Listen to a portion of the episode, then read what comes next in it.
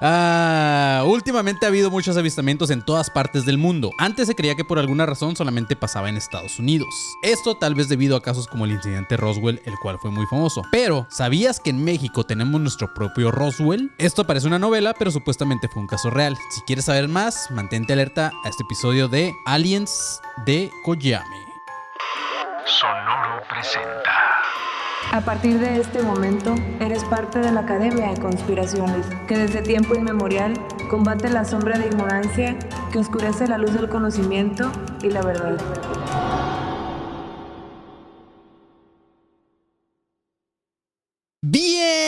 Bienvenidos a un nuevo episodio de Academia de Conspiraciones o Aliens de Koyame. ¿Cómo están, perros? Yo soy Manny León, estoy con Rubén Sandoval, el pinche panzón, que hoy viene menos panzón, ¿eh? Hoy viene menos panzón porque estuvo enfermito, es por eso que estamos grabando hasta hoy, Marquito.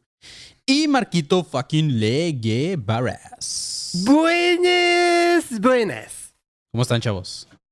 Todo bien, güey, todo bien. Creo que estoy contento de que ya estemos grabando por fin. Que además, eh, para la gente que diga, es que no es el episodio del martes, técnicamente sí estamos grabando el martes todavía y además eh, con elenco completo porque el panzón ya está mejor. Ya, ya está mejor, güey. Sí, sí me preocupé un poquito por él porque cuando vi su historia, no sé por qué cuando vi tu historia pensé que tenías gripa porque a ti te tumba machín la gripa.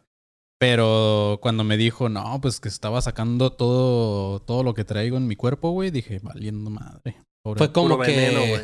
Sí. fue como si Ash me hubiera dicho, panzón, ataque de agua, por las dos partes. sí. con las dos partes. Sí, güey. Te volviste Squirtle porque sacabas pura agua por la boca, güey. Sí, Así la es. versión Squirt, justamente. Y Blastoise porque sacaba agua por dos por, cañones. por dos cañones, sí. Pobre panzón. Eras como, como estos regadores de pasto que, que van cambiando y así, pero por, por, por la boca y por el culo, ¿no? Sí.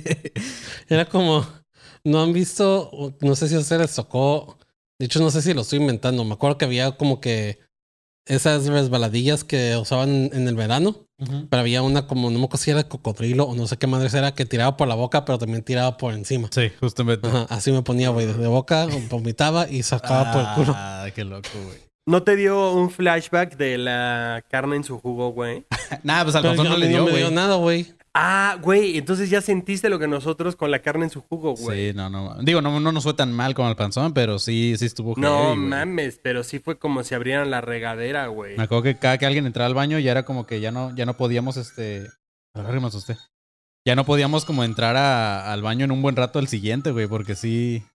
No mames, qué bueno que los baños tenían distancia de uno, uno del otro, güey, porque si no, eso hubiera sido la peste negra, güey. Sí. Mira, alguien, alguien aquí, Omar Javier, que es alumno eh, conspiranoico de la élite, no sé de cuál, pero está preguntando si la televisión donde está Marquito es física o es un efecto. Es física, miren. Es física, acá está. Es física. Mira, puedo apagarla. No, no me pagues, güey. Pero sí, es físico, chavos. Este. Y así, es una televisión viejita. Pero bueno, mis chavos, este episodio ya vieron el intro, el. Bueno, ya vieron el. Bueno, escucharon el intro y aparte están viendo el título de este video o de este episodio cuando salgan en plataformas de audio. Y después de que nos estuvieron pide y pide y pide y pide, Marquito, este episodio de Koyame. Pues por fin se llega el día de hoy. Fue uno de los episodios favoritos de la gente, yo creo que del, del multiverso de Academia de Conspiraciones fue uno de los episodios que, que más gustó o que, o que tuvo como sus. Tuvo su, como su propia cura, ¿no? Que de repente ya se volvió como cura local de, de lo que se mencionó en ese episodio. en esa ocasión estuvo Alex Quiroz de invitado. Entonces eh, se, se aventó muy buenos chistes, Marquito.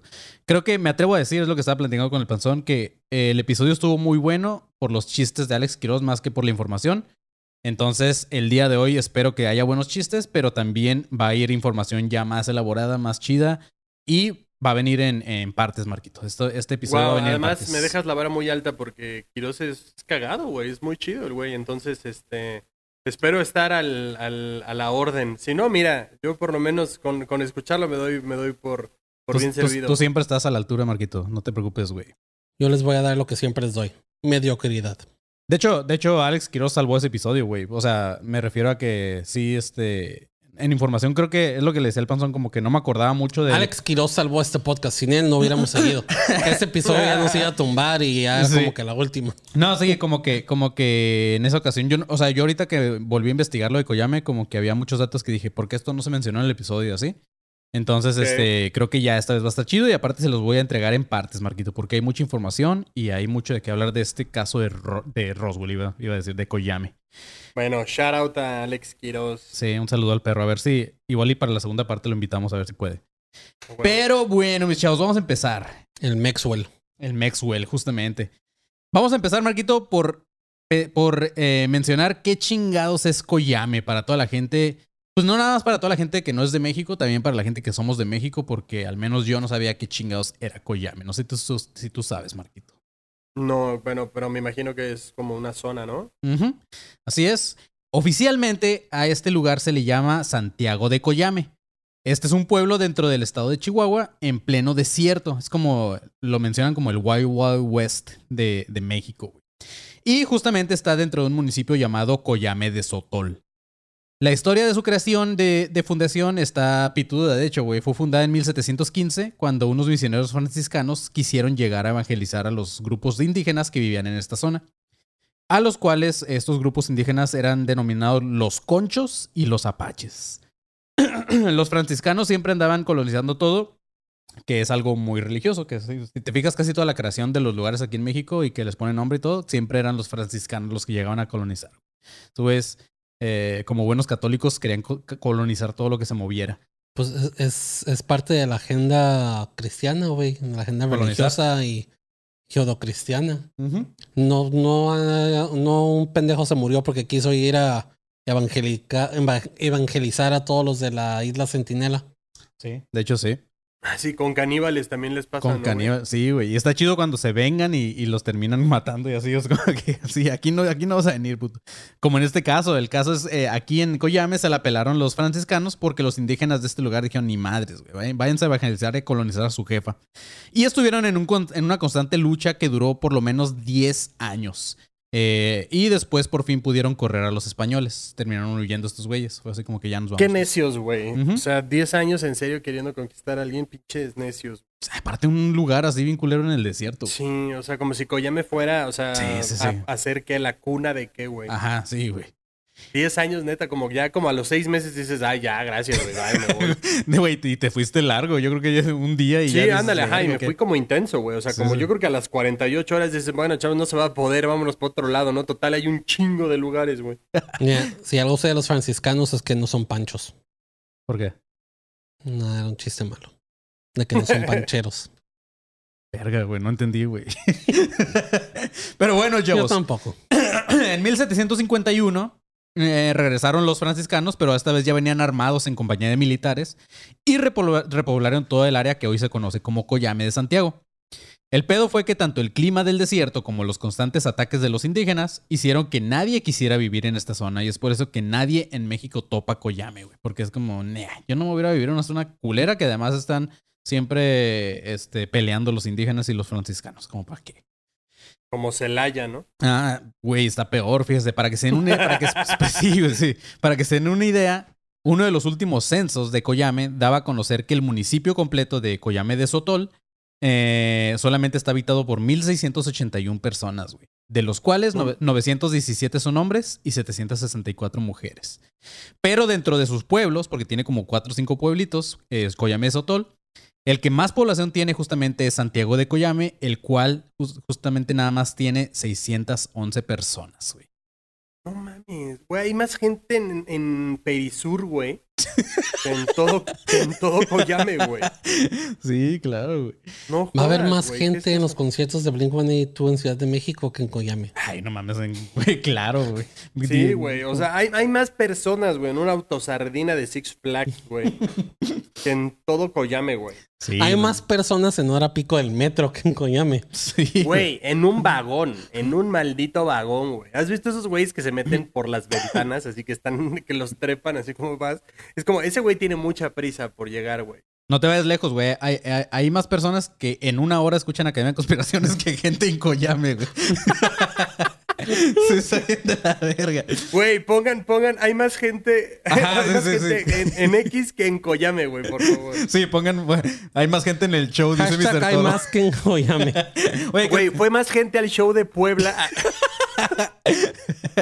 Güey, ahorita vamos a llegar a un dato que es más gente la que compró boleto en Puebla que algo de Coyame, güey. Ahorita vas a quedar- se te va a quedar el ojo así que de, no mames. Pero bueno, No esto, mames. esto solamente nos comprueba una cosa. Que Tlaxcala, qué chingados, güey. Tlaxcala se queda pendejo junto a Coyame. Aquí la verdadera conspiración justamente es si Coyame existe o no, güey. Porque, pues, no mames, 611 personas. Esa manada es un pinche lugar donde escogieron los homeless para vivir, ¿sabes? O sea, no es como... Sí, no lo cuentas, güey. ¿A partir de cuánto? O sea, tiene, tiene que haber ya este pedo en serio, güey. O sea, como de, güey, para que te tomemos en cuenta, no sé, unos dos mil, tres mil, ¿sabes? Ya para que te mandemos luz, Sí. agua y algo así, como para que no te consideremos este algo aislado, güey. Guau, güey. Denise Nieto en los comentarios pone: Yo conozco a la presidenta municipal de Coyame, es amiga de la familia, se llama Torres. Aquí vivo dos horas. Güey, o sea, no lo dudo. este. Güey, si conoces a una persona de Coyame, ya conoces a todo el pueblo, güey, justamente. Pero bueno, hecho, este. Me metí a ver fotos y videos de, de lo que es Coyame y pues vilmente es un lugar de huevos. O sea, la mayoría de la gente usa sombreros, güey. eh, van así como que al jardincito, todos se conocen. Hacen el típico baile del pueblo así cada cierta fecha de que todo el mundo va y, y se visten acá bien gatillos, así. Y en realidad ni siquiera tiene nada interesante, güey, más que unas grutas, que las grutas la neta sí se ven bien chidas. No sé si alguna vez han ido a grutas, yo tampoco, pero he visto fotos y están bien vergas las, las grutas de Coyame, ahí sí me gustaría ir. Pero con todo y lo culero que está Coyame, creo que prefiero ir ahí que a Puebla. Sí. Sí, güey. ¿Qué traes, panzón? Y miren, y chequen, o sea, por pura estadística, es casi im- imposible o y muy improbable que, que alguien de Coyame escuche Academia de Conspiraciones, güey.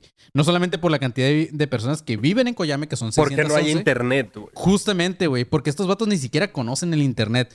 Para que se den una idea. Cállate, güey. O sea, tampoco los tratemos como si fueran de que, güey, gente en taparrabos, güey, ¿sabes? O sea, Casi, no. güey. Casi. Checa este dato. Solamente el 1.96% de la gente en Coyame tiene acceso a internet, güey. Eso quiere decir que en todo el municipio de Coyame de Sotol, solamente 32 personas tienen internet. Y tan solo en Santiago de Coyame, solamente existen 12 personas con internet. No seas mamón, güey. Sí.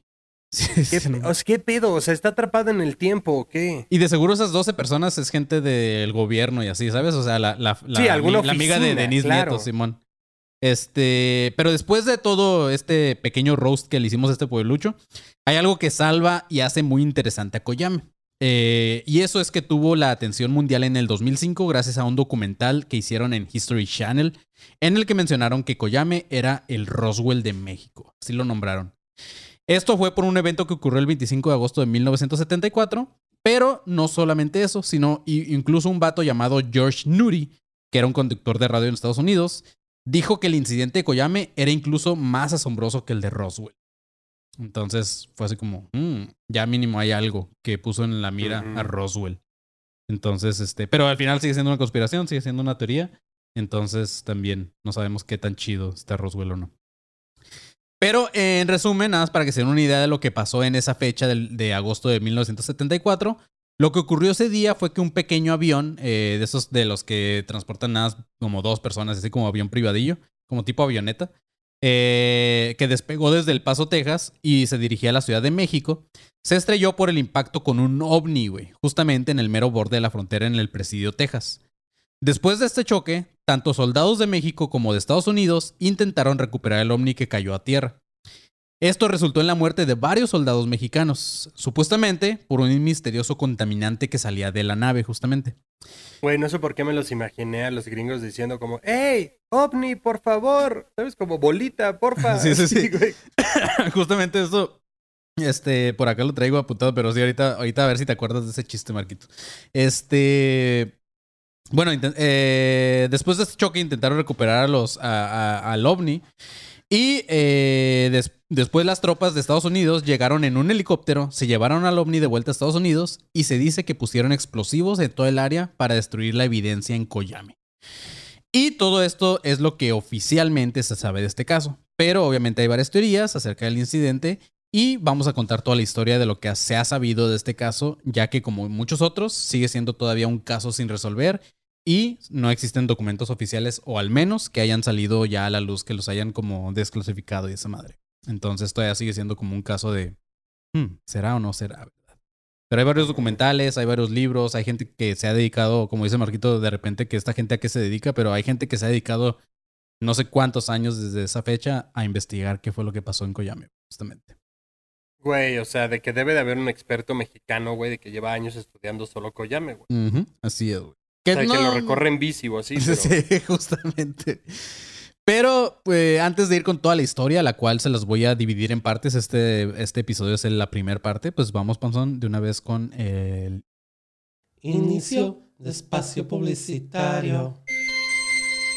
¡Éale! Los espacios publicitarios son patrocinados por las 12 personas que tienen internet en Koyame. si usted tiene internet y es de Koyame, pase a visitar el grupo que tenemos en Facebook que se llama Alumnos Paranoicos 2.0, donde ya somos 3.600 miembros. Entonces, ahí se arma el cotorreo juvenil, ahí se postean memes, ahí posteamos que vamos a estar en vivo. Es mucho más fácil la comunicación en corto. Somos más personas en el grupo de alumnos paranoicos Que en Koyame de Sotol, güey.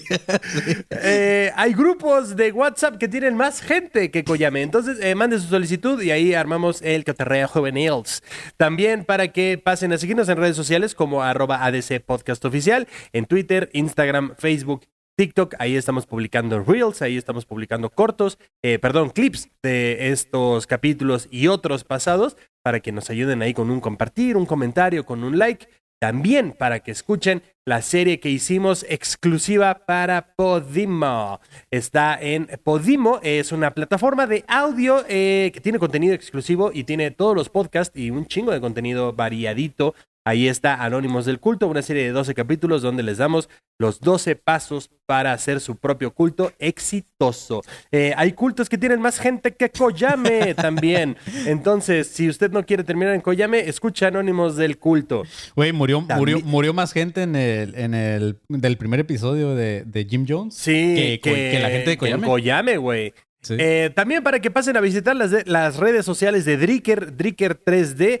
Ahí tenemos eh, merch que nos, hicieron favor de hacer, que está de huevos, a una taza, un termo, un tarro de unas chelas. Y eh, creo que eso sería todo. Bueno, si quieren suscribirse también al contenido exclusivo de este canal, donde pronto va a haber mucho más eh, contenido exclusivo, eh, pasen a suscribirse a la élite o alumnos paranoicos para que tengan acceso al contenido exclusivo de YouTube. Así es. Y nada. Que, más. de hecho, hablando de Anónimos del Culto, este, justamente si estás escuchando esto el día miércoles, mañana jueves sale el tercer episodio ya de la serie.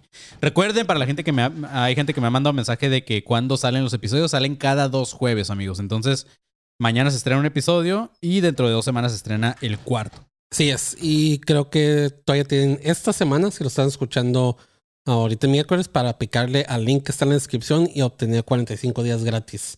Si no, todavía esta Así semana es, todavía está- 45 Sí. días. Esta semana, esta semana sale el jueves 12. Jueves, no, jueves 12, eh, mañana es 10. Jueves 11. Ujú. Jueves 11 sale el tercer capítulo de Anónimos del. Culto y todavía alcanzan la promoción de 45 días gratis en el link. Todos estos, eh, bueno, este link también lo vamos a estar posteando en redes sociales, ahí en Instagram, en Facebook, en Twitter, en todos estos lados, para que puedan picarle ahí y nos regalen un follow. En, en Podimo y se suscriban con nuestra plataforma para que nos den dinero. Y a la gente que está aquí conectada, dennos dinero, gracias. Sí, donen, no sean putos. Por cierto, Lee García manda un, un comentario que dice: Buenas. Oigan, antes de que nada, el- quiero decirles que soy de, de Yucatán y cuando vi el título del episodio me saqué de pedo porque acá existe una palabra que es collazo, que se refiere a meter un dedo en el durazno. Qué mamada, collazo, güey. No, que me hizo un collazo.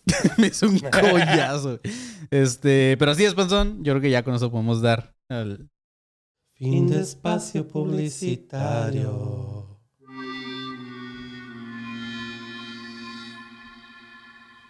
Por cierto, como estoy bien pendejo Ese y final se se, me olvida. sintió como un collazo. Como un collazo. Sintió como un collazo. Por cierto, este, lo más seguro que ahorita terminando este episodio grabemos un conspiratorio, ah, conspiratorio, conspiraciones, perdón, con, no, conspiraciones. Entonces, eh, gente que está conectada, pues también ahorita sepan que vamos a grabar esa madre y eh, se me olvidó meterlo en los espacios publicitarios, pero sí. Y gente que está escuchando esto, pues el- escuchen el conspiratorio también. O conspiraciones, verga, ya no sé ni cómo se llama, güey. Conspiraciones. Conspiraciones. Conspiratorios, parte de Es parte de conspiraciones. es una sección. Sí, güey. No, es nuestra Ya, culpa. ya- ya es se nuestra le cuatrapea su propio contenido a este güey. me Es gusta. una culpa, güey. Es, es que es una culpa. es culpa de nosotros por poner pinche conspira para todo, güey. El- los alumnos conspiranoicos, el conspiratorio. Güey, pero, o sea, si lo. Si lo Es si marketing, lo güey, es marketing. Exactamente, pero si lo dices bien, suena. O sea, no hay tanto pedo, güey. Creo que el único que se confunde eres tú, güey. sí, No es cierto, Marquito. Tú también te confundes un chingo porque siempre veo en el grupo. Hoy va también a ver conspiratorio. Ah, dices conspiratorio y es conspiratorio, güey. Con, con Bueno, R. eso no se sabía hasta ahorita, cabrón. Gracias por. ok, ya continuemos. El 25 de agosto de 1974, justamente a las 10 de la noche, 10 con 7 minutos de la noche, los radares en Texas empezaron a captar la imagen de una nave desconocida, la cual volaba justo por encima de Corpus Christi. Los operadores de los... Güey, hay más gente en un operador de radar que en Miami, güey.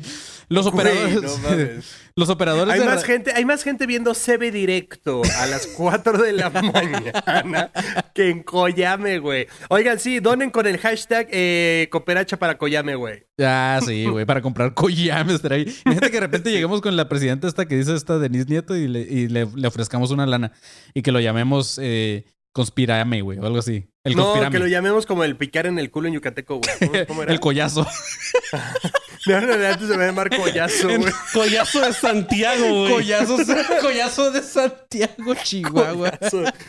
Santiago tuvo un collazo, así le vamos a poner al pueblo, güey. Collazo de Santiago, de vergüenza. Ay, güey. Qué pendejo. Eh, pero sí, el 25 de agosto de 1974, eh, justamente a las 10.07 de la noche, fue cuando eh, los radares captaron a este objeto. Los operadores de los radares estaban en shock, ya que esta nave se movía a unos 4.000 kilómetros por hora y a una altura de 75.000 pies, o más o menos unos 22.800 metros de altura. Para que se den una idea, el avión más rápido en ese entonces volaba a unos 3.000 kilómetros, o sea, 1.000 kilómetros menos que esta madre. Pero raramente alcanzaba esta velocidad y raramente alcanzaba una altura de 50.000 pies apenas. Y esta nave era a 75.000 pies. Entonces, había mucha diferencia entre una nave de esos tiempos, la más avanzada, digamos, con este objeto que lograron captar. Lo primero que pensaron estos güeyes en los radares es que se trataba de un misil enemigo. Lo que no lograban entender es por qué otro radar no, los había captado en Estados Unidos. Entonces estos güeyes tenían dos teorías. La primera es que volaba por debajo de la detección de radares. Ya ves que hay una zona donde no los capta. Pero de ser así, tendría que haberse elevado en chinga a 75 mil pies para haber aparecido así de rápido en los radares. La segunda teoría es que bajó del espacio. Entonces eran dos, dos teorías. O es una madre que bajó del espacio o es un misil enemigo que iba por abajo y de repente se elevó bien cabrón.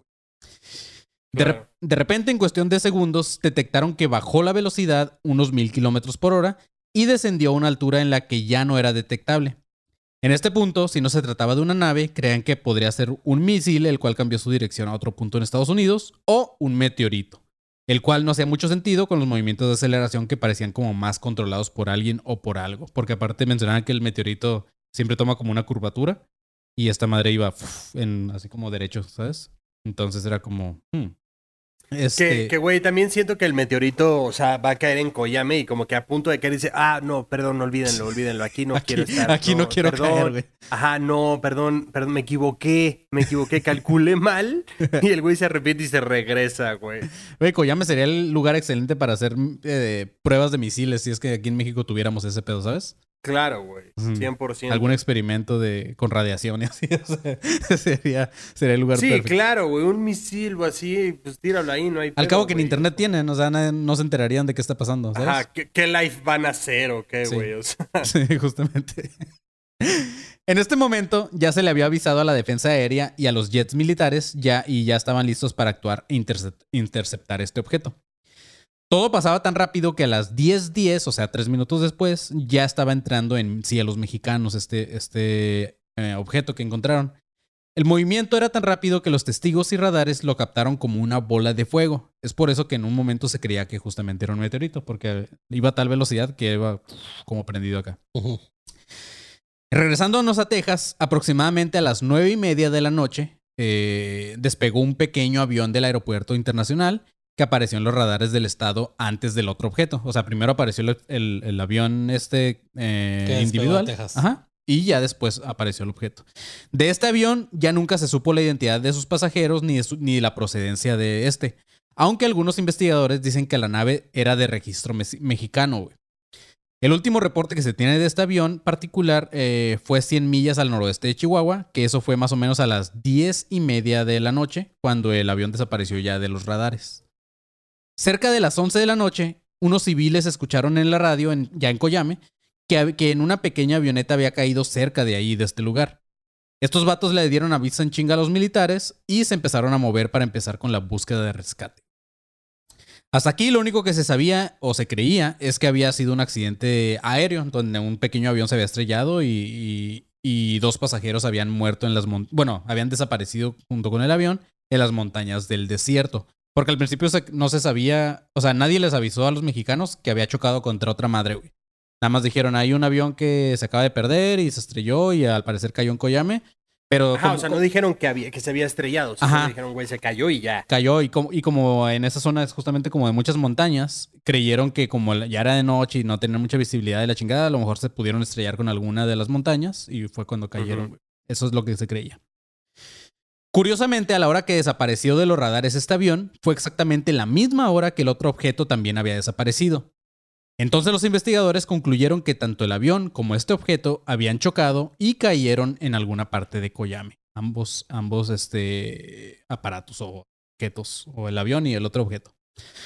Por la hora en que ocurrió este accidente, obviamente iba a ser casi imposible encontrar la, la- la aeronave y si es que había algún sobreviviente, así que decidieron hacer eso temprano al día siguiente, el 26 de agosto del 74. Era como que pues, ya son las 11 de la noche, va a estar muy cabrón, nos vamos a hacer pendejos, mejor mañana temprano buscamos. Y justamente como decía hace rato Marquito, como mencionaba... Me encanta, es el. ¡No! Pues ya Mañana. mañana, ¿no? Sí, pues ya, ¿Ahorita imagínate qué? el oficial ya en pijamas y dice, ah, qué hueva, no me voy a levantar ahorita a buscar un avión. ¿A poco? ¿Se cayó? No. Pero ahorita no vamos a ver nada. Aparte es Koyame, es como que, ¿sabes? El No, güey viendo los subiendo su tacos de no Don trae Cheto ya van a cerrar. Sí, ese güey tragando tacos. Aparte es como, o sea, dices, pues ya, mira, las personas que se estrellan en un vuelo por lo general se mueren. O sea, voy a ir a, voy a, ir a encontrar unos muertos y seguramente no afectaron a ningún otro habitante porque son 611 personas, de las cuales a lo mejor la mitad tiene casa nada más. Entonces los otros es como, ¿sabes? O sea, no pudo haber gran cosa. Entonces es como, ay, ya mañana voy. Pero sí, como Sí, mencionaba. o sea, el, el, el güey así como, no, ya mañana, ¿no? O sea, más, mañana ya con calmita, con luz, nos vamos todos tranquilos, buscamos ahí sin prisa. No te preocupes, de todas maneras, mira, Vamos no- no por hay taquitos mucho de birria. Sí, güey. El Ismael Pesina dice, en Coyame se paga con collazos. Eh, pero sí, Marquito, justamente lo que mencionabas hace rato, güey. Tal cual eh, me acordé con este pedo del chiste de Polo Polo, el de Pato Mío, güey. ¿Te acuerdas de esa madre? Ah, sí, pato mío. Pato Mío. ¿Nunca lo escuchaste, ¡Ey, Pato? bolita, por favor! Sí, claro. ¡Ey, ey, ey! ¡Ovni mío! ¿eh? Omni Mío. ¡Ovni mío! ¿eh? Está bien verga porque, digo, para poner en contexto a la gente que no siquiera topa Polo Polo, que son unos pendejos y no lo topan, pero, pero cuento un chiste de, de- de un pato que cae en, del lado mexicano, pero lo mata el gringo, güey. Entonces es como que, eh, puto, es mi, es mi pato, güey, dámelo. Y el mexicano es como, no, si quieres ven por él y la verga, se empiezan a pelear.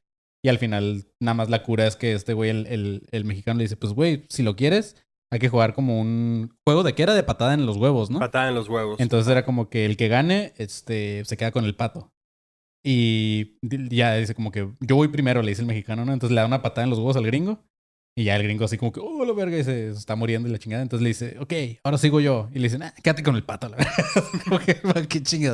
Pero sí, eso es el chiste, está bien verga. Lo cuento, obviamente lo cuenta mucho más verga Polo Polo, pero sí. Por eso me acordé de este pedo, porque justamente entraron en una discusión por un momento de si la investigación tendría que haber sido por parte de los gringos o de los mexas. Al suponer por las investigaciones que este avión estaba registrado en México y que cayeron en tierras mexicanas, se llegó al acuerdo de que era un caso para las autoridades de nuestro país. Aunque los el gringos... güey del debate, a ver, a ver, a ver, a ver, a ver, a ver. El avión es mexicano. Cayó en México. Creo que sí. Los que tienen que investigar son los irlandeses. no mames. No, es una babada, güey. Los Nada sudafricanos. que ver, Los, los- ¿Cómo se llaman los güeyes que llegan acá de, de El Salvador y así? los inmigrantes, vamos a echarlos. Ándale, Eh. sí, y llegan los Lucky Charms así de bueno, así con una gaita, güey, investigando. No mames. Sí, güey. Aunque los gringos defendían que el vuelo salió de, de Texas y que probablemente, aunque haya caído en México, el, ac- el accidente se originó en su país. O sea, el choque fue en su país, aunque cayeron ya con, pues ya con la viada y eso, cayeron en México, pero en realidad se cree que el choque, como lo mencioné hace un momento, fue en Presidio, Texas todavía. Entonces, este, los gringos es como que en él. Fue acá el accidente, nosotros lo checamos. No, no olvídalo. ¿Qué ibas a decir, Pando? Es que se me hace medio pendejo porque, ok, el accidente pudo haber sido en Texas, pero los restos cayeron en México. ¿Y qué Ajá. prioridad toma? ¿Los restos o la locación? Sí, del o sea, hay jurisdicciones, güey. ¿Sabes? Entonces, obviamente. Pero ahorita vamos a ver algo que, que me llamó la atención y que dije, verga, qué tan jodidos estamos, güey. Pero sí, a las 8, a las 8 de la mañana del día siguiente, cuando ya, cuando ya dijeron, ah, vamos a investigar, y ni siquiera se levantaron temprano, es a las 8 de la mañana, güey. No fue a las 6, no fue a las es 4. después de los tacos de birria, después, güey. después de que abre el... No, pues ya después de un huevito, ¿no? ¿Cómo vas a ir a investigar así en ayunas? Oye, faltaba más, la grosería, no se puede. Sí. A las 8 de la mañana del 26 de agosto comenzó el rescate por parte de las autoridades mexicanas. Aquí cabe aclarar que Estados Unidos no le había dado información sobre el objeto eh, no identificado a los mexicanos. Las fuerzas aéreas de aquí creían que solamente se trataba de un avión que se había accidentado por la falta de visión de estas montañas, como les comentaba, pero ellos no sabían que se trataba de un ovni, el otro objeto. Lo que tampoco sabían los mexicanos es que los gringos estaban utilizando su inteligencia militar para rastrear sus movimientos. Justamente en Texas hay un lugar que se llama el Fort Bliss, que es una base eh, de la Armada en, eh, justamente en Texas, en El Paso. y estos güeyes tenían una tecnología sofisticada, sofisticada, la cual podía monitorear radios y cualquier tipo de electrónico eh, que fuera que detectaran cruzando la frontera. Esto no lo habían hecho como para rastrear a los militares y esa sino que lo habían hecho para rastrear a los güeyes que intentaban cruzar droga o a los inmigrantes. Esto sin tomar en cuenta otras tecnologías que estos vatos ya tenían, como satélites y toda esta mamada. O sea, ¿sabes? Obviamente Estados Unidos está mucho más equipado en todo este pedo. Entonces dijeron, pues vamos a investigar a qué chingados están haciendo los mexicanos ahorita. Ya eso de las diez y media de la mañana, los gringos lograron interceptar un mensaje de un piloto mexicano, el cual estaba sobrevolando el área, y dijo haber encontrado los restos del avión que quedó totalmente destrozado. A los gringos, obviamente, esto no les importaba, pero unos minutos después llegaba el mensaje que ya les empezó a interesar. El, piloto, el, el mismo piloto mexicano dijo haber visto una segunda nave, la cual describió como circular con un acabado plateado metálico que bri- que brillaba muy fuerte con el sol de ese día. Dijo que el disco tenía algunos raspones. Ay, güey, che piloto, ¿no? No, y, y tiene un color eh, gris como el de mi alma. No mames, güey, ¿qui- qui- ¿quién es el piloto? ¿Un poeta o qué carajos, güey? Es Koyame, ¿sabes? Tampoco esperes mucho. El piloto es un azul muy padre, donde se revela tus ojos. Y, todo, y, y todos los gringos así, eh, ey, ey, ey, ey, focus, focus.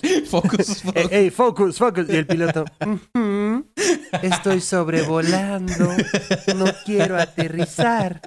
no mames, Güey, me da cuenta que lo pones como si fuera un gay, güey. Es como, ¿por qué? No, no, no, no, no, no, no. No empieces, güey. No empieces, no empieces, no empieces. Solo estoy diciendo que es mu- está muy en contacto con sus sentimientos, güey. No hay ningún problema con eso. Güey, los comentarios ponen el piloto era Marta y Gareda. Se nos volvió la qui- loquita la Marta, güey. Pobrecita, güey. Ah, está pitudo. Ojalá algún día le caiga. Estaría muy chido tenerla por acá. Estaría pitudo.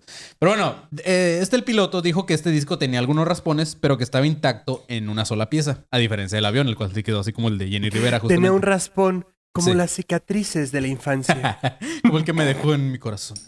En este momento se perdió la señal de los radios mexicanos, pero a los gringos les valió madre. Casi casi en cuanto escucharon la palabra disco, empezaron a prepararse para cruzar a México y mandar ayuda, entre comillas, para el rescate, aunque en realidad lo que esos güeyes querían era el disco y llevárselo a su país. Mandaron a los Billys. Stay in life, stay in life. Sí.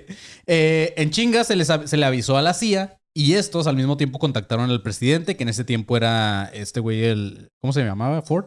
¿En Gerald Ford? Mm, Sí, ¿no? Henry Ford, ¿no? Henry, no me acuerdo, güey. Era Ford el que, el que reemplazó a Nixon por el pedo del, del Watergate. Este, se le dio aviso a la base de Fort O Henry. Ford es el de los carros. Sí, Sí, Henry, Henry Ford Ford es el de los de los carros, carros, güey, ¿verdad? Simón. Entonces Según yo Gerald Ford. Ford.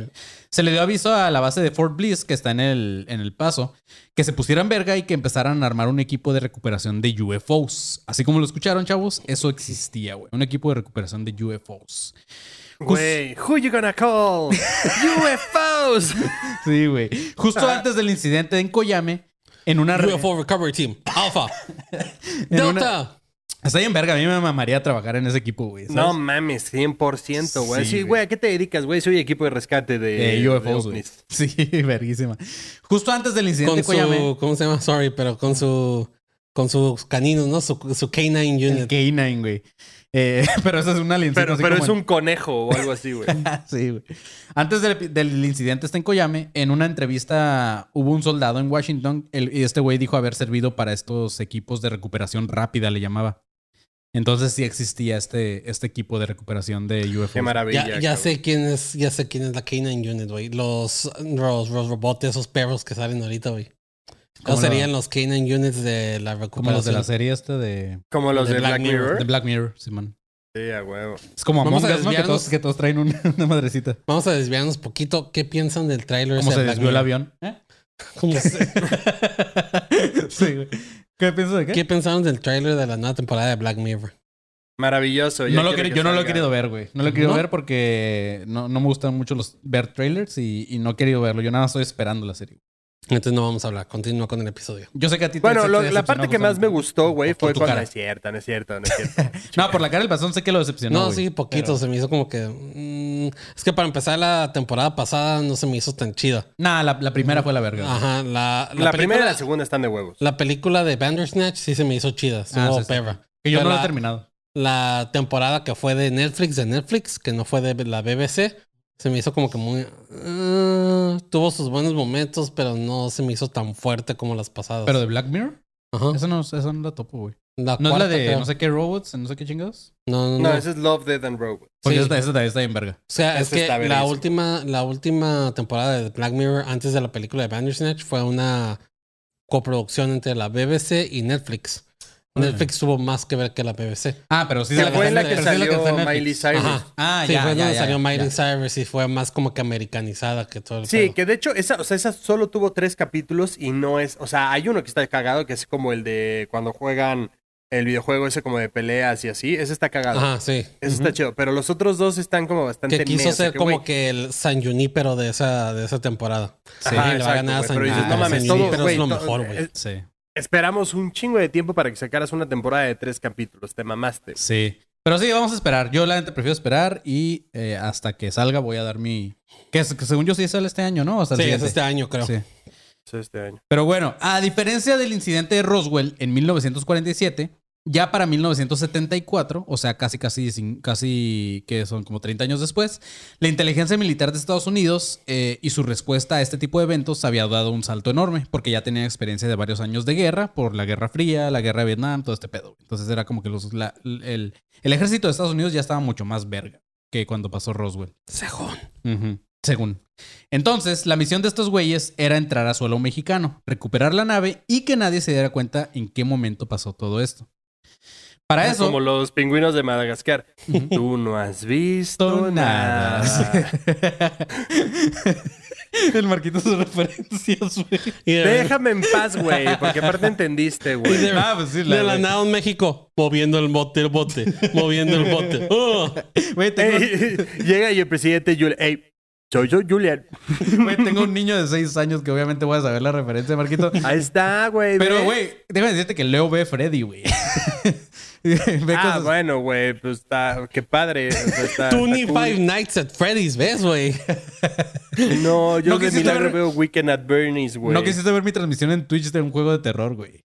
Obviamente no, güey. No, no sé por qué juegas esas mamadas y luego dices, es que no pude dormir, güey. Ah, pero bueno, ya para esto, las autoridades de Estados Unidos se habían contactado ya con las mexicanas para que les dieran permiso de asistir al rescate de este accidente. Los mexas obviamente se negaron y los gringos les decían que ellos tenían derecho a hacerlo porque el avión había salido de sus tierras. Pero los mexicanos alegaban e insistían que tenían todo bajo control y que solamente se trataba de un pequeño choque de avión y negaban eh, haber, saber algo acerca de algún otro objeto, ¿saben? Era como que esos güeyes nada decían que era el avión. Mientras que era así o que no, que la chingada, Estados Unidos ya tenía unos equipos en camino, güey. Pero primero llegaron los mexas. Unos 24 soldados más o menos llegaron al primer sitio en donde se estrelló el avión, subieron los restos a sus camionetas y más tarde en un informe dijeron que había quedado varias piezas grandes, pero nunca se habló de cuerpos. Pero si los hubo, seguramente también se los llevaron de ahí, güey. O sea, nunca se supo quién iba en ese, en ese avión. Después de ahí, otros cuatro soldados en un jeep se fueron a, a la otra ubicación en donde supuestamente estaba la nave que se había estrellado. En un documento que salió después, dos testigos dijeron haber visto la nave y dijeron que era como de unos 4.5 metros de largo, o sea, de, de diámetro así de esa madre, y más o menos unos 2 metros de alto. Dicen que tenía una forma como Saturno, que era como un, pues sí, como una bola y tenía como el Aros. anillo, así. Este, o también lo llamaban como un, como, Como un- yo, güey. como, como el anillo. Porque yo soy una bola y tengo un anillo. Tú tienes un anillote. Sí, el pasón también es el doble domo. También así le llamaron a esta madre, güey, el doble domo. Tienes una bola enfrente y atrás, güey. Este. Pero dice. Güey, si tú, si tú te pones un hula hula, si eres Saturno. güey. Si pones un hula hula, no se te bajan los pantalones, panzón. Este, bueno, esta madre no tenía puertas, según los testigos, no tenía ventanas visibles y al parecer tampoco tenía ninguna especie de luces. Dicen que era solamente como un disco en una sola estructura, como un disco así nada más de metal, todo, no tenía como algo. Eh, y en una parte tenía como un pequeño golpe o una sumida su- que suponen que fue por el accidente, pero dicen que a través de ese hoyo o el golpe que se le hizo a la nave, no se lograba ver como algún mecanismo, alguna máquina o algo electrónico ni nada, ¿sabes? Es como, es un objeto nada más ahí eh, plateado y la chingada. Y aunque no parecía estar saliendo humo como parte del daño por algo que pasó más adelante que vamos a ver, que ya hablaremos, parece que algo invisible para el ojo humano estaba saliendo de esa madre.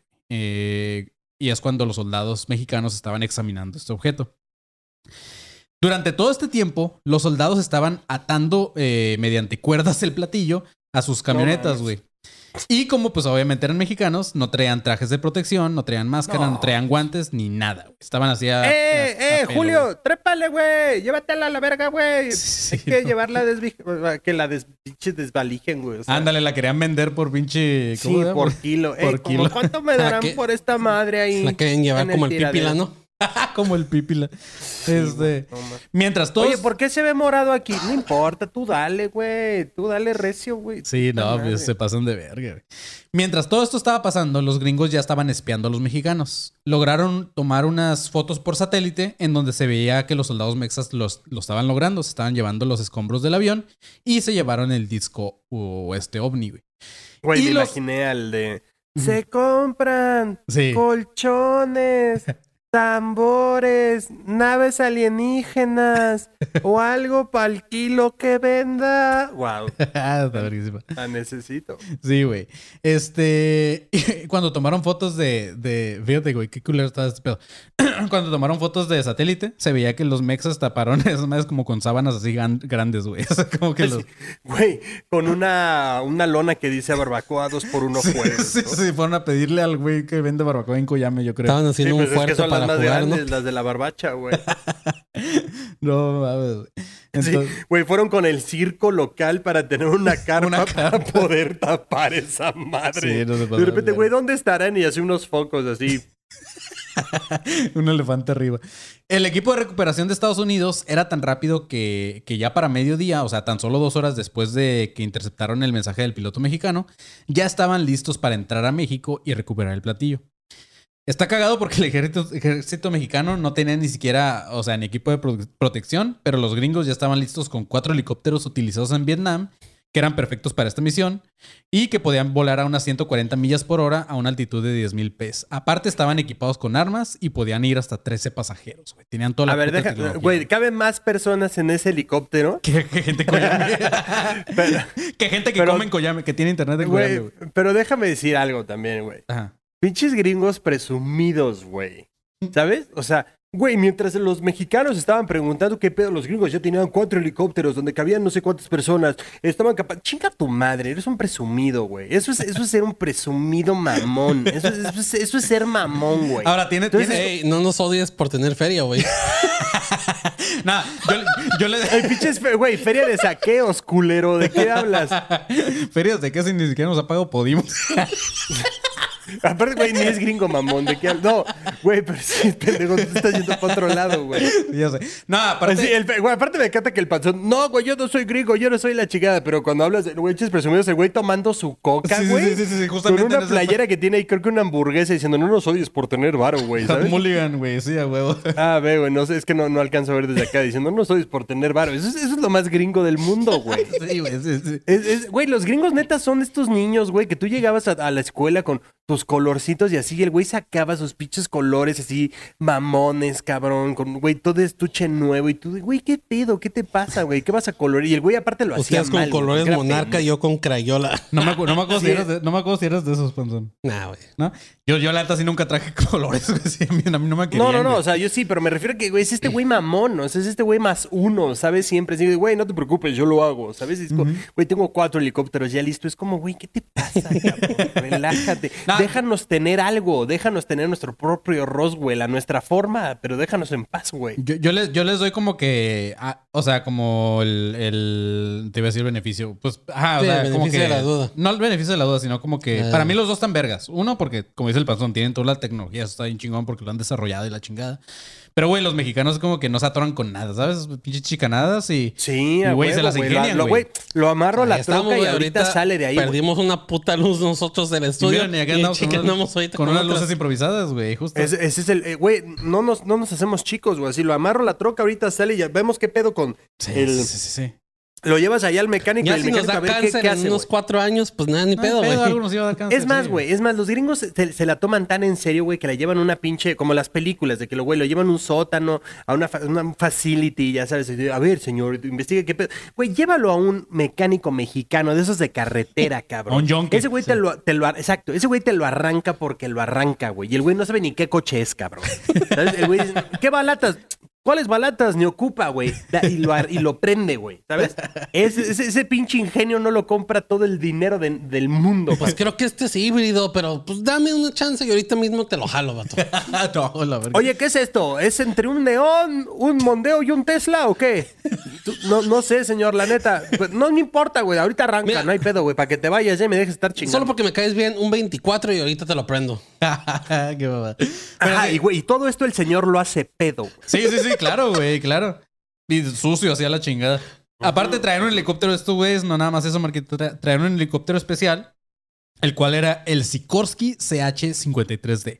Y este podía cargar hasta 7 Pero toneladas. mira, Marquito, o sea, sea lo que sea, los gringos siempre sacan agarrando cosas extranjeras, güey. Mira, un Sirkoski. No puede ser ni siquiera armamento gringo, güey. Tiene Sí, que ser, no, o sea, no me se puede llamar helicóptero hamburger tú, Sí, Es que, es que los inteligentes, los, los, los gringos no son inteligentes, güey. O sea, Ajá. tienen, tienen feria, como dice el panzón, y Nosotros, así, pero son pendejos, Los gringos compramos la cosa que la gente inteligente hace, güey. Claro, güey. Es por eso que trajeron alemanes para acá y la chingada. Pero bueno, este, este helicóptero especial podía cargar hasta 7 toneladas. O sea, estos güeyes no le iban a tener que amarrar así con la chingada, ¿sabes? Y aparte podía llevar 55 pasajeros en los que llevarían equipo de soldados, con- y, pero ya con más conocimientos científicos y médicos. Güey, eso, es- eso es un helicóptero, eso es un camión, güey. Es un helicóptero de estos de los, no sé si los han visto, güey. Obviamente, Sí, sí, los que que tienen dos hélices, que- que tienen como dos. Se abren. Ah, ya, ya, ya, ya, ya. Sí, de los. Güey, qué los- pedo, güey. Ese helicóptero lleva más gente que Koyame, güey. sí, güey. Ese güey se puede llevar a medio collame de paseo. De Güey, hecho- ajá, es, güey, es más, ese helicóptero es tan grande que aterriza en Koyame y en el otro pueblo, güey. Esos son los helicópteros que usan para cargar lo- las pinches cajas esas que suben en los barcos Ajá. de carga y esas madres. Sí. Los contenedores. Ajá. Ajá. Eh, este helicóptero lo iban a usar para llevarse obviamente el platillo volador sin necesidad de las cuerdas y las sábanas como los mexas. Solamente estaban esperando a que les dieran la señal de go para ir a recuperar la evidencia. El equipo de inteligencia tenía que act- actuar rápido porque con las fotos que consiguieron lograr eh, por satélite veían cómo los vehículos mexicanos ya se estaban moviendo y si lograban llegar un poco más al sur, ya en Chihuahua y toda esta madre, ya no iban a poder entrar a recuperarlo porque ya no era como dentro de su jurisdicción. Pero para su sorpresa, mientras estaban planeando su Pues estrategia. no era dentro de su jurisdicción, güey. Más bien era como que Sí, no, o sea, ya- dentro, dentro de la jurisdicción, entre comillas, donde podían donde hacerse güeyes. podían, ajá, sí, donde podían actuar rápido sin que nadie se diera cuenta. Pero para su sorpresa, mientras estaban planeando ya la estrategia y esta madre, les llegaron unas nuevas fotos por satélite. Aquí parecía que los vehículos mexicanos ya no se estaban moviendo, güey. Habían viajado solamente unas cuantas millas y de las últimas fotos, pero claramente se habían detenido. El pedo es que ni por medio de helicópteros de altitud que habían mandado ya sobrevolar la zona o desde donde podían sobrevolar, ni los satélites lograban fotografiar a detalle qué es lo que estaba pasando o por qué se habían detenido los mexicanos, güey. Entonces en chinga mandaron una aeronave que podía volar un poco más bajo y lograr tener una, mejor visión de lo que estaba pasando. Cuando llegaron las fotos a Fort Bliss, cuando las mandaron, se dieron cuenta de cuál había sido la razón de que los mexicanos se detuvieran, güey. El peor es que los soldados se habían parado a comer burritos y estaban dormidos, güey. No seas mamón. Nah, no es cierto. Estaban mamando. Ah. Esta- estaban muertos a la verga, güey. Ah. Sí, güey. No había una sola señal de alguien vivo en estos vehículos, güey. Estaban las Pues puertas. más o menos, co- más o menos lo que dijiste, güey. Nomás que comieron verga y se murieron. Come, hombre. Estaban, estaban las puertas de los jeeps abiertas y unos cuerpos estaban tirados en el piso y otros arriba del carro, pero no estaban vivos, estaban muertos. Al parecer, el no haber usado equipo de protección les dio en la madre a los, a los soldados mexas, aunque no se, veía, no se veía ningún combustible ni nada parecido, pero al parecer sí había algún contaminante cerca de este objeto. Y aquí me caga aceptarlo, pero todo esto fue por el valeverguismo que tenemos, güey. Porque tiempo después se supo que, que había una, na- una especie de tratado entre el gobierno de Estados Unidos y el mexicano para que Estados Unidos pudiera involucrarse en este tipo de eventualidades, ya que el ejército militar no estaba capacitado para atender alguna de estas, eh, de algo así. Pero al parecer solamente fue un tratado entre gobiernos que no se le pasó el memo a los diferentes grupos militares en todos los estados de México. Entonces el ejército de, Chihuahua no tenía ni la mínima idea de esto, güey, de, que los, de que los gringos en ese tipo de casos podían entrar a México a, a investigar. Y es por o eso... sea, sí, sí se lo pasaron a todos, güey, pero acuérdate que solo hay 12 personas con internet. Con internet en Coyame. O sea, en ese tiempo tal vez había uno. Sí, que no eran del ejército, sí. Este... Y corría y corría así la, la versión beta de AOL, cabrón. Sí, güey. Entonces, eh, pues el ejército no tenía ni la mínima idea de esto y, deja- y por eso no dejaron entrar los gringos. Entonces, si desde un principio les hubieran dado quebrada, pues obviamente esto no hubiera pasado. Digo, en caso de que todo esto sea verdad, pero no hubieran muerto estos güeyes. Yo tengo una, una teoría de cómo murieron.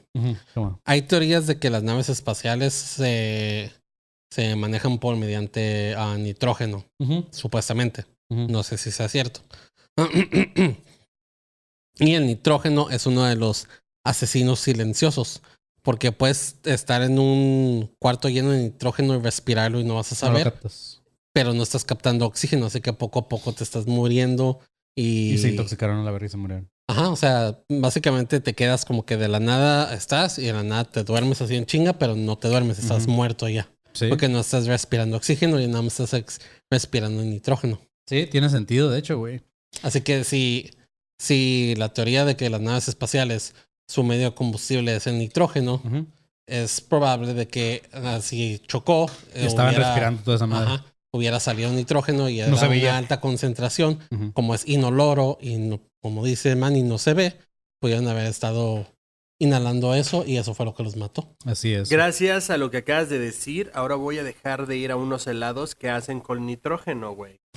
¿Y helados con nitrógeno? Sí, están bien vergas, se llaman Ice Cream Nation, búsquenlos. No mames. güey. Uf, chulada, güey, las malteadas, todo está cabrón, pero ya no quiero ir gracias a eso, pastor.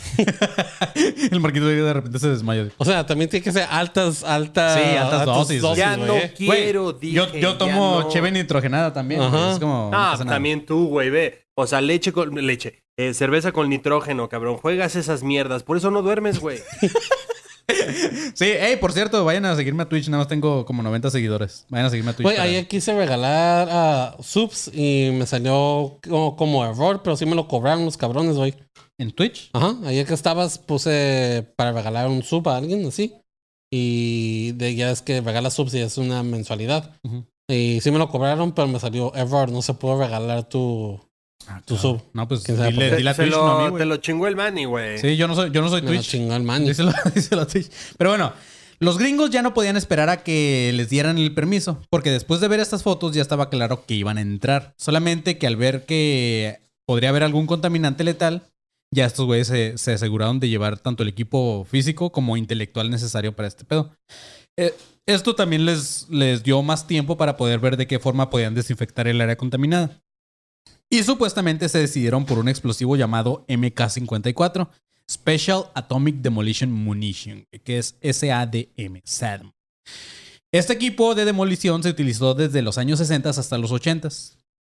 A las 2.38 de la tarde eh, del lunes 26 de agosto, del día después del accidente, salieron de una locación secreta de Fort Bliss los cuatro helicópteros que se estima que llevaban un equipo de entre 30 a 50 personas, a esta investigación. Eh, obviamente no iba a ser una misión fácil, ya que no debería de haber personas que sospecharan en México, eh, ya fuera testigos o los mismos grupos militares que no estaban involucrados en aceptar que los gringos entraran a México. Pero no solamente eso, también tenían que actuar rápido porque si se corría este contaminante misterioso que estaba muy cerca de la frontera, podría llegar a Estados Unidos y también matar a sus habitantes. Entonces era como, güey, tenemos que hacer algo rápido. Después de dos horas de salir de Fort Bliss, eh, lograron llegar a donde se habían detenido las camionetas de los soldados mexicanos y habían comprobado lo que se veía en las fotos. No había un solo movimiento, ya todos estaban muertos, algunos de ellos estaban tirados en el piso y otros arriba de los carros. Entonces comprobaron que estaban muertos. ¿Qué con el roco? Una parte del equipo se enfocó en recuperar cualquier especie de dispositivo extraterrestre que encontraran en esta zona. Otros estaban recuperando y atando el ovni. Mientras que otro equipo estaba preparando los explosivos para finalizar el trabajo ya en Koyame.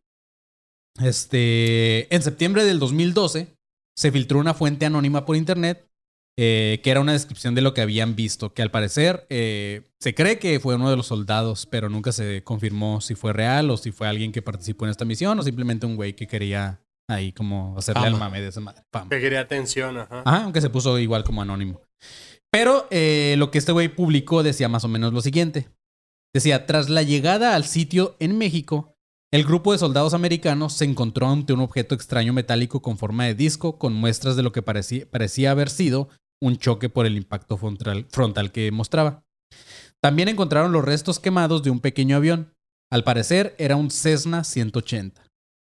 A una corta distancia se encontraron un jeep verde olivo que pertenecía a los militares mexicanos, el cual contenía los cuerpos de cuatro soldados. Los soldados eran capitán Rogelio Argüelles González, eh, placa B72354, el sargento Teófilo Margarito Puebla, B72544, Corp, que no es que eh, Corp investigué, era como parte del cuerpo militar, pero son como más administrativos. También hay un güey llamado José Trinidad Meraz, eh, matrícula A12309, y el Cor Ricardo Velázquez, B905-523.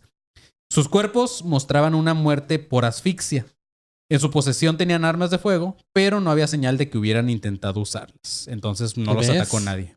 Eso me hace creer que mi teoría es correcta. Se asfixiaron. Porque es básicamente como la muerte por nitrógeno, es como asfixiarse. Sí. Entonces, entonces estamos muy cabrón. O sea, los alienígenas, güey, o las razas más avanzadas están utilizando el nitrógeno para eh, sus naves y la chingada y nosotros lo estamos usando para hacer helados, güey. sí. Estamos claramente a pinches años luz, güey. Sí. O sí, sea, sí. técnicamente somos el Koyame de, de la galaxia, güey. Claro. Ay, ¿Tú crees que no, Marquito? ¿Tú Bueno, es que Marquito, o sea, lo acabas de mencionar, estamos a años luz y como lo mencionamos en el episodio pasado, creo, ellos nos ven a nosotros. Como lo años- mencionamos en un episodio, años luz no es, no es tiempo, sino distancia, Marquito. Ajá. Otra vez te van a cagar el palo. Pero, o sea, es, es como dices, distancia, pero esa distancia también involucra tiempo porque estamos más atrasados Sí, claro, en el tiempo claro. nosotros Sí, que ellos. acuérdate que también habíamos hecho esa padre, pero ok, estamos lejos, lejos, muy lejos Sí. de, de llegar a ese nivel, güey. Sí, justamente. Pero, eh, bueno, una de las teorías más sonadas eh, de lo que se cree que pasó en ese momento fue que pura madre murieron por, por alguna contaminación de un agente contaminado desconocido. Sino que se dice que en realidad los gringos fueron los que mataron a los, a los mexas, güey. ¿Sabes? Esa es una de las teorías que existe por ahí. Pero con esto terminamos este primer ep- episodio del incidente Coyames, chavos. Si les gustó, pues estén alerta porque se va a poner chido. En el siguiente episodio vamos a hablar un poco de la recuperación de la nave, testimonios que hubo, eh, hicieron un trabajo de campo y también vamos a saber más sobre los soldados que cayeron muertos ese día. Y, tenemos etcétera. una entrevista con la única persona que tiene un café internet en Koyame. Haciendo referencia, un guiño al episodio pasado que era como, ¿cómo te dije? Don. Don Cipriano, güey. Sí, justamente. Pero sí, amigos, esto fue todo por este episodio. Es la primera parte de Koyame. Espero que les haya gustado. La siguiente también va a estar muy chingona. Eh, entonces, no se lo pierdan porque, ajá, va a estar cool. No sé qué les pareció a ustedes, amigos. No sé si... Digo, la neta, ya, yo leyendo esta madre sí se me hizo más interesante el pedo de, de que Roswell. Más que nada como pero por este enfrentamiento de los gringos con los mexas y de, Sí, sí, y de sí, cómo se manejó. más cosas, güey. O sea, si hicieras una película, Sí. claramente el guion de este estaría mucho más interesante por la persecución. Sí, la a- muerte. aparte que el de Roswell siento que hubo tanta cosa involucrada que se siente todavía más falso que este, ¿sabes? Como que se siente sí, que sí, fue puro pedo y este sí se siente como que mm, algo está raro ahí. Sí, Roswell es como Michael Bay, este es como ah, Christopher Nolan. Sí, así, este es un pedo Nolan muy cabrón, güey. ujú. Esto es Inter- Interstellar. Así es. Pero bueno, mis chavos, eh, espero que les haya gustado. Si les gustó, no se olviden compartir este episodio y comenten. Comenten, es muy importante que vayan a YouTube, se suscriban, no les cuestan ni madres y nos ayudan a crecer el canal, obviamente. Alimenten el algoritmo. alimenten el algoritmo y, y comenten, Exacto. pongan comentarios de lo que crean. Como dijo el Marquito, en este episodio justamente pongan en dónde hay más gente que en Koyame. güey. O sea, en cualquier lado, pero en dónde hay más gente que en Koyame. Sí, o sea, hay gente que tiene más contactos en su celular que gente en Koyame, güey. Güey, todos nosotros tenemos más seguidores que en Koyame, güey. Entonces, eh, pues sí, justamente. A mí me cabe más comida que lo que cabe personas en Koyame. Sí, justamente. No mames. El panzón este fin de semana cagó más que lo que la cagó la gente en Koyame. Güey, si el panzón entra a Koyame, Ya lo lleno. elevaría. ¿Cómo? Saco a todas las personas que están ahí. Sí, sacas como a 60 personas de Koyame, güey. Koyame, esta dicen ahí en los comentarios. Pero así es, chavos. eh, no se olviden eh, compartir este episodio, comentar y todo ese pedo. Y seguirnos en todas nuestras redes como Academia de Conspiraciones y en nuestras redes personales también. A mí en todos lados, incluyendo Twitch. Me pueden seguir como arroba soy como león. A Marquito fucking Le Guevara, como te seguimos. Yo estoy en todas las redes como arroba soy galletón. Y al pinche Le Panzón, como te podemos seguir. A mí me encuentran en todos lados como arroba Secretaría de Turismo Collazo de Santiago. Ah, estoy bien. Ah. Me encuentran como collazo. Sí, está bien, verga. Este, pues gracias, chavos. Y manténganse alertas, perros.